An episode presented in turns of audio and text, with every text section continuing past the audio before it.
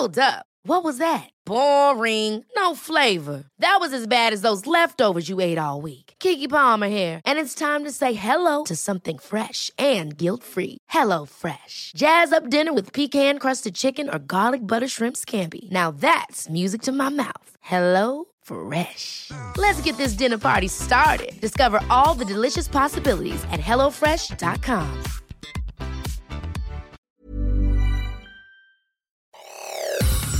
Te saluda Roberto Escalante y esta es la información que tiene para ti Organización Editorial Mexicana. Claudia Sheinbaum renuncia a la jefatura de gobierno de la Ciudad de México para buscar la candidatura de Morena a la presidencia. Y así lo dijo. Escuchemos. Que he tomado la decisión de separarme del cargo de forma definitiva el 16 de junio del presente con el fin de llegar a ser la primera mujer en la historia de México en encabezar los destinos de la nación. Esta información la presenta El Sol de México. También da a conocer que la jefa de gobierno mencionó que la Ciudad de México se queda con un equipo de gobierno de primera, como ninguna entidad de la República lo tiene. Les garantizo que con ello se finalizarán la línea 1 del metro, el reforzamiento de la línea 12, el tren interurbano, la planta solar en la central de Abasto y algunas otras obras públicas trascendentes, destacó.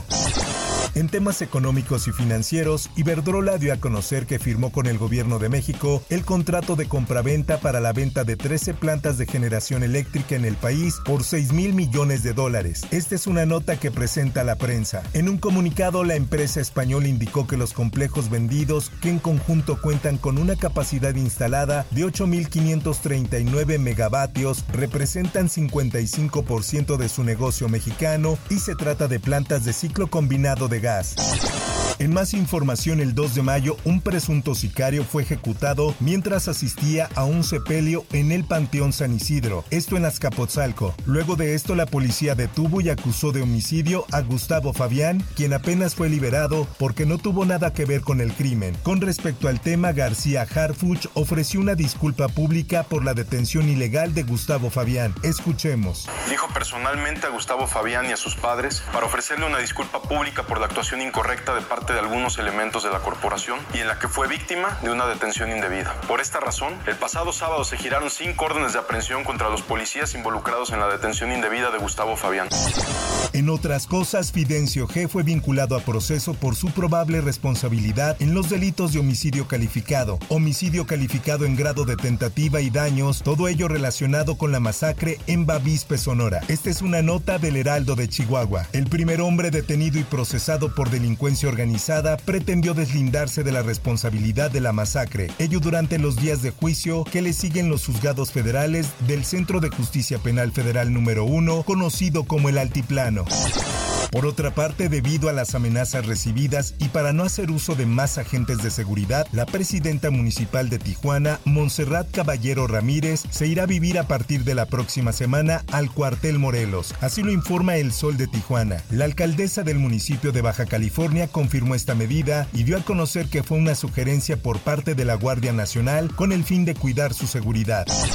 En notas internacionales, el expresidente de Estados Unidos Donald Trump llegó a Miami para enfrentar cargos penales por retener ilegalmente documentos de seguridad nacional y mentir a funcionarios que intentaron recuperarlos, en un caso que hasta ahora ha impulsado más que obstaculizado sus esperanzas de reelección. Está previsto que Trump se presente ante un tribunal federal de Miami este martes a las 15 horas local para una comparecencia inicial en el caso. El magnate ha proclamado su inocencia y ha prometido continuar su campaña para recuperar la presidencia en las elecciones presidenciales de 2024.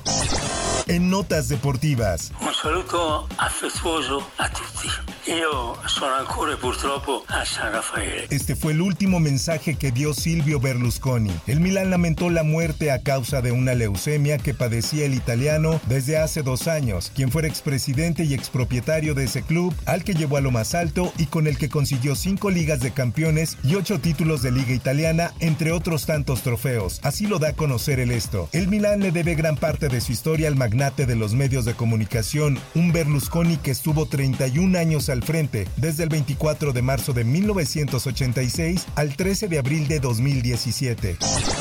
Y en información del espectáculo, como le habíamos informado, la saxofonista María Elena Ríos acusó al actor Tenoch Huerta de ser un depredador sexual y de abuso de poder. Frente a esta situación, el actor respondió a la saxofonista. En relación a las acusaciones de depredador sexual, Tenoch admitió que había salido hace un año con la saxofonista, pero dijo que todo lo que había pasado entre ellos había sido consensuado.